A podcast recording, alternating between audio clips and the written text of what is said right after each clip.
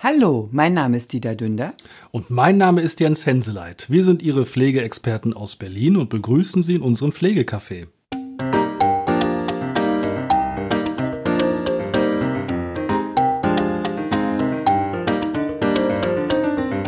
Hallo und herzlich willkommen zu einer neuen Folge in unserem Pflegecafé. Hallo und schön, dass Sie uns wieder Ihr Gehör schenken. Heute möchten wir Ihnen die Leistung zur Tagespflege präsentieren. Das ist der Paragraph 41 im Sozialgesetzbuch 11. Nachdem wir uns beim letzten Mal mit der Kurzzeitpflege beschäftigt haben und da vorher schon mit der ähm, Verhinderungspflege, kommen wir jetzt zu einer Möglichkeit der, der zusätzlichen Entlastung, kann man ja schon sagen, für ja. pflegende Angehörige, wenn man ja. das mal so ganz allgemein zusammenfasst.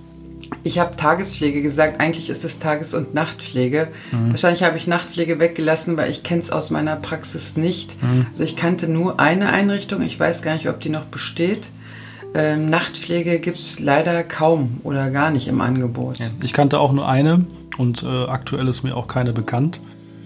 Der Bedarf ist da. Der Bedarf ist da. Sollte am anderen Ende eine Nachtpflege zuhören, melden Sie sich bitte.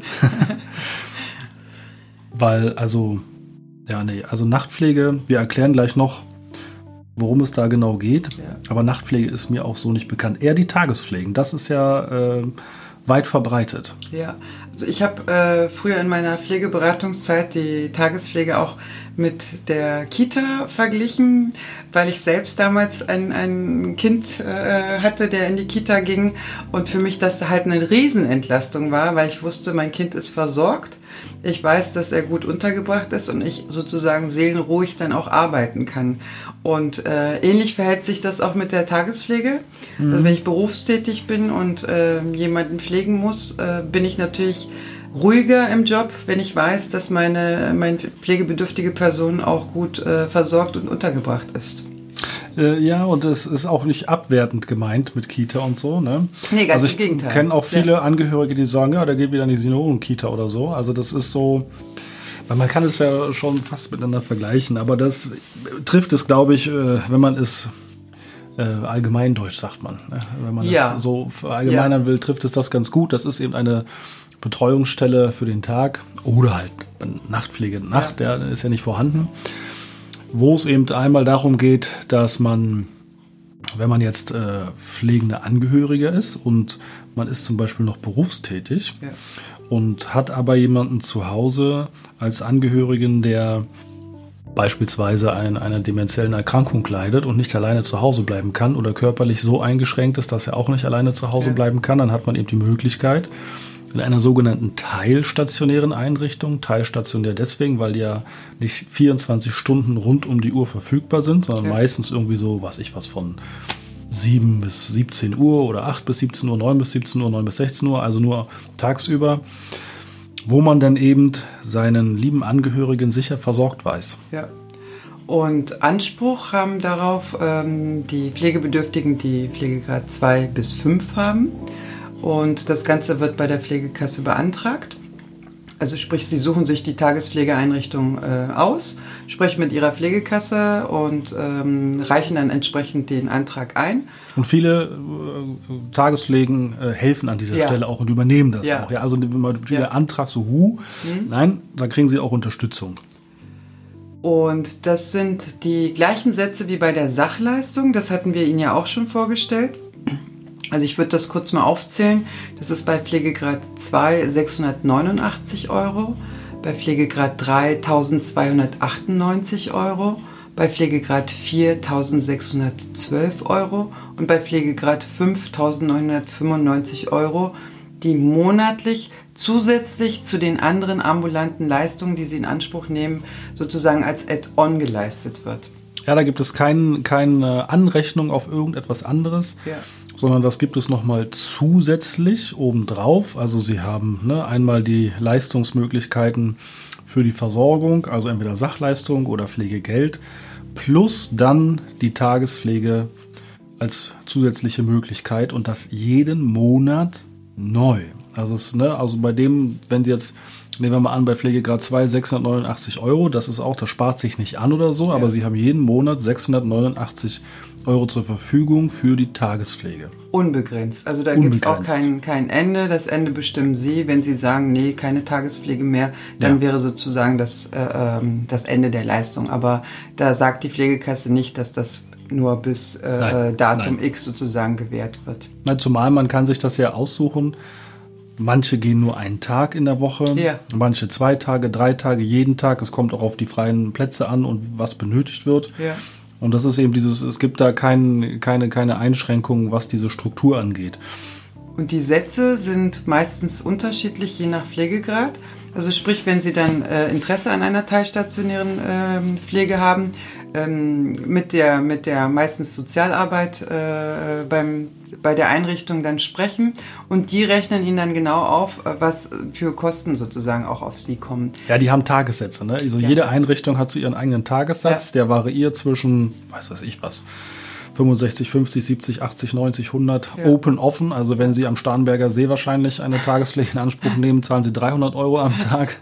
In Berlin-Neukölln 30 Euro. Aber die Sätze, die kann man auch in den ähm, Pflegelotsen, nachlesen, was wir Ihnen ja. dann entsprechend schon äh, verlinkt hatten, nachlesen. Da können Sie pro Einrichtung, wenn Sie das Ganze vertiefen, dann auch die einzelnen Tagessätze dann auch sehen.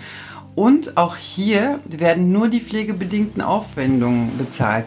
Und die Fahrkosten. Also die Tagespflege holt ab und bringt sozusagen nach Hause. Die Kosten sind inklusive in den Preisen vergütet.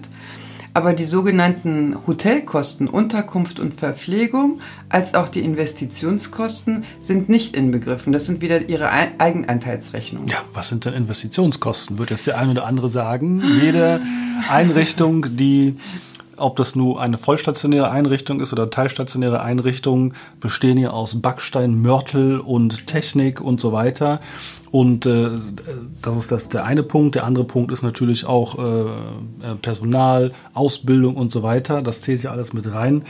Das muss ja irgendwie finanziert werden und das geht eben nicht aus diesen direkten Pflegekosten, sondern aus den Investitionskosten, die man dann bezahlen muss. Das variiert dort auch sehr stark, diese Investitionskosten. Ich habe schon teilweise auch von 30, 40 Euro am Tag gehört, was ja fast schon utopisch ist, wenn man sich das mal hochrechnet. Aber das sind eben diese Investitionskosten, da wird tatsächlich dieses Geld genommen, um in die Instandhaltung zu investieren. Und die Investitionskosten werden dann mit dem jeweiligen Land verhandelt. Da hat die Pflegekasse auch keinen Einfluss. Ja. Da gibt es auch schon große Diskussionen, weil letztendlich die Diskussion führt die Pflegekasse mit dem Pflegebedürftigen. Und äh, Einfluss hat es halt nicht, aber trotzdem äh, ist die Einsicht natürlich nicht da.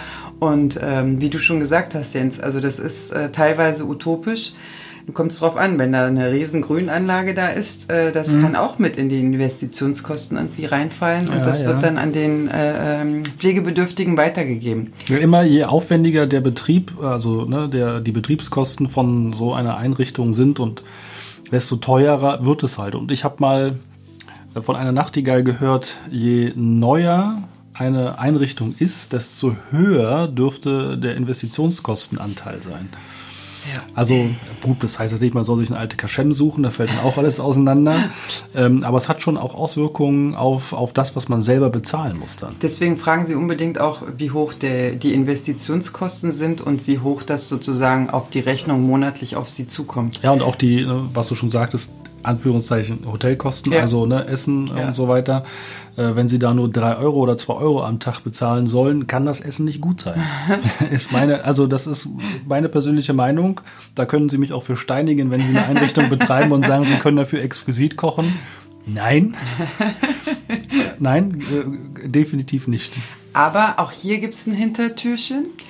Die ähm, Eigenanteilsrechnungen sind ähnlich wie bei der Kurzzeitpflege die können über den Entlastungsbetrag erstattet werden. Also sprich diese 125 Euro, die Sie monatlich bekommen, wenn da ähm, angespartes Geld da ist, kann das äh, zur Erstattung für diese äh, Unterkunft und Verpflegung und Investitionskosten genutzt werden. Muss nicht nur angespart werden, also es kann auch aus dem aus dem äh monatlichen 125 ja. Euro ja. Topf äh, ja. genommen werden. Aber manche nehmen ja die 125 Euro tatsächlich für äh, Leistungen, die monatlich äh, ähm, genutzt werden. Und dann gibt es halt da auch keine, keine Erstattungsbeträge, die man nutzen kann. Wir werden Ihnen in einem gesonderten Podcast, äh Quatsch, Podcast-Folge, da war es wieder, äh, werden wir Ihnen das Thema der Entlastungsleistung nochmal ganz genau aufschlüsseln, diese 125 Euro, weil da ja wirklich viel mit reinfällt und zusammenhängt. Ja. Und wir lassen das ja immer und überall mit einfließen, aber das schauen wir uns nochmal ganz genau an. Ja, und wir hatten ja gesagt, Pflegegrad 2 bis 5 hat den Anspruch. Was wird mit den Personen vom Pflegegrad 1? Die können. Das sind die, die in der Küche stehen und das Essen für 2 Euro kochen. Die kochen, genau. Entschuldigung, das musste jetzt sein. Das lag mir auf der Zunge. Ähm, auch Pflegebedürftige mit Pflegegrad 1 können in eine teilstationäre äh, Einrichtung, ähm, bekommen das aber nicht von der Pflegekasse direkt äh, vergütet. Da können halt auch die Entlastungsbeträge dafür eingesetzt werden. Also es kann durchaus sein, dass man dann, pff, ja, mit 125 Euro kommt man nicht weit. Ich würde jetzt sagen, Nee, kommt man anderthalb nicht. Tage. Und jetzt wäre dann auch die, die Frage, äh, macht es denn Sinn, mit Pflegegrad 1 in eine Tagespflege zu gehen? Und da gibt es eine Situation oder einen Punkt, wo ich ganz klar der Meinung bin, ja, das sind die dementiellen Erkrankungen. Gerade am Anfang, ja, wenn, wenn derjenige äh, noch auch äh, halbwegs äh, Sachen ins Langzeitgedächtnis transportieren kann. Das ist ja manchmal möglich. Dass man denjenigen an eine neue Umgebung gewöhnt über einen längeren Zeitraum. Und wir wissen es ja alle, dass eine demenzielle Erkrankung irgendwann voranschreitet. Weil wenn man dann wartet, ja, also wenn irgendwann die Situation eintritt, wo man jemanden nicht mehr alleine zu Hause Ja. lassen kann und dann anfängt, jemanden in die Kurzzeitpflege zu geben am Tag, In eine Tagespflege. äh, Tagespflege, heu, heu, heu, Tagespflege, Tagespflege, dann äh, kann das schon auch auf ablehnendes Verhalten stoßen. Ja. Wenn derjenige mit dieser Tagespflege schon viel früher Kontakt hatte und selbst wenn man das aus eigener Tasche bezahlen musste, in der späteren Situation ist es sehr hilfreich. Definitiv, definitiv. Dann gibt es ja noch die Möglichkeit, also es gibt ja auch ähm, die sogenannten Wohngruppen. Und äh, wer in einer Wohngruppe wohnt und einen Wohngruppenzuschlag erhält, Also Wohngruppe WG, WG, also genau. Wohngemeinschaft Senioren-WG, das neue äh, Studentenheim für Ü70. Ja, also das, definitiv in meinem Alter ist das mein Bestreben. Ja. Ich werde in einer WG wohnen. Ich möchte auch nicht im Alter alleine wohnen.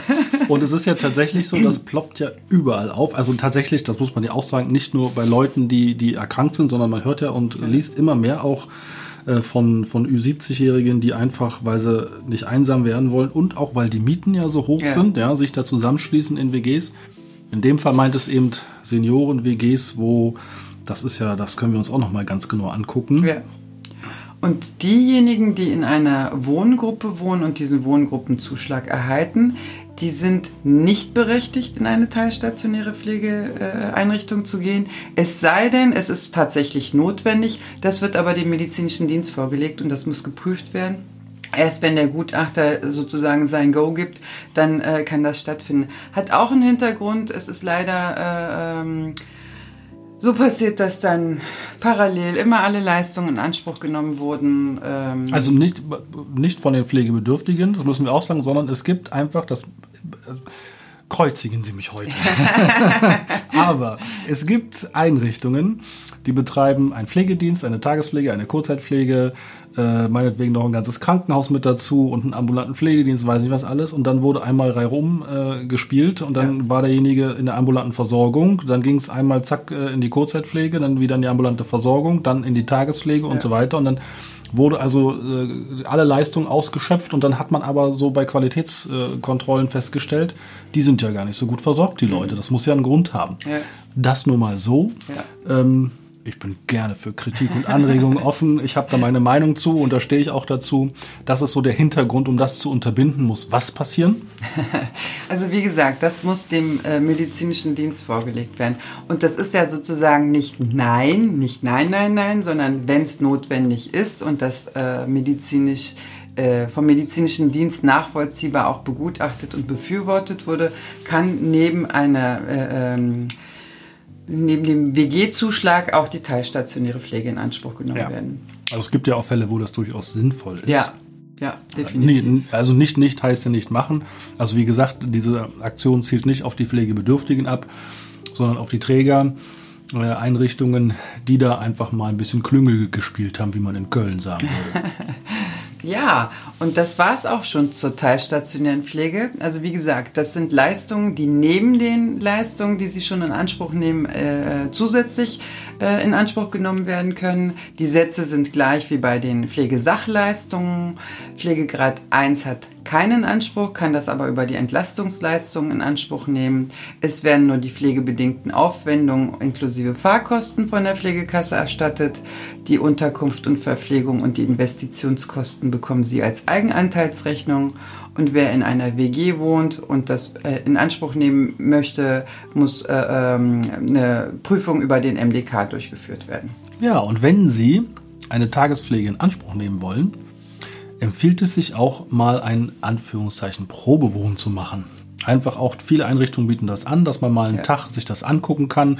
Man muss ja da auch so ein ähm, ja, Zusammenspiel äh, finden ja. und passt die Nase, passt das Gesicht, kommt man mit der Einrichtung klar. Natürlich ist es auch in der aktuellen Situation schwierig, einen Platz überhaupt zu kriegen. Und gerade in der Corona-Zeit war es ja auch so, dass die Dinge alle zu waren, was ja. dann dafür sorgte, dass zu Hause die Hölle ausbrach ja. in, der, in der häuslichen Versorgung. Dann sollte man Homeoffice machen und, und jemanden noch versorgen und so weiter. Naja, Sie kennen das. Brauchen wir nicht drüber zu reden. Nichtsdestotrotz, auch im normalen Alltag ist es relativ schwierig, auch einen Kurzzeitpflege, äh, einen Tagespflegeplatz überhaupt zu kriegen. Ne? Ja. Das muss man auch sagen gibt es auch schon teilweise Wartelisten mhm. in Landkreisen und ja. so. Trotzdem sollte man immer erst, bevor man da irgendeinen Vertrag eingeht, sagen, man möchte sich das Ganze mal einen Tag lang angucken, erstmal reinschnuppern und gucken, ob das auch passt. Ja, und die meisten ja auch, machen das. Es gibt ja auch verschiedene Konzepte. Also ja. manche äh, Tagespflegeeinrichtungen haben sich spezialisiert auf, auf Demenzpflege. Es gibt äh, verschiedenste Angebote.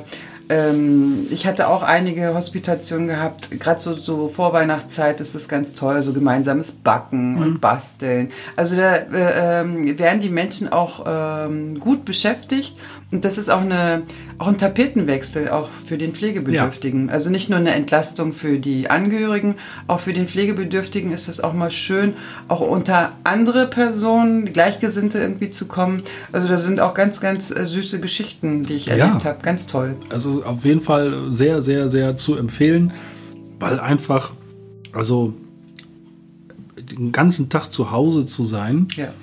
äh, verödet auch so ein bisschen. Ja. Und wenn man dann neue Anregungen kriegt und es geht ja auch um dieses, man stelle sich vor, man hängt 24 Stunden aufeinander. Und man hat sich ja gar nichts mehr zu erzählen. Mhm.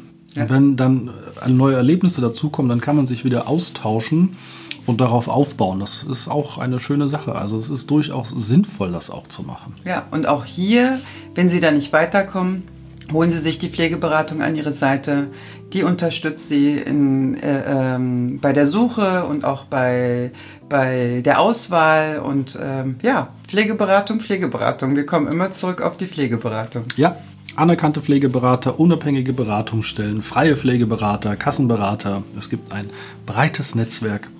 Nutzen Sie es, damit Sie die Leistungen in Anspruch nehmen können, die Sie gerne hätten und die Ihnen zustehen. In diesem Sinne, bleiben Sie gesund. Wir freuen uns auf nächste Woche. Tschüss.